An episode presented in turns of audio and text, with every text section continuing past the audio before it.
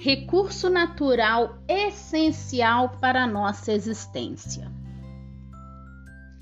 A água é um recurso natural abundante e essencial para a existência de vida na Terra.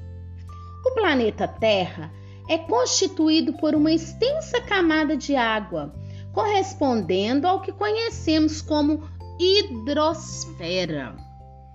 Além de estar presente na composição do planeta, a água também compõe parte do nosso corpo, permitindo-nos pensar que falar de água é falar de sobrevivência. A água era considerada um recurso inesgotável.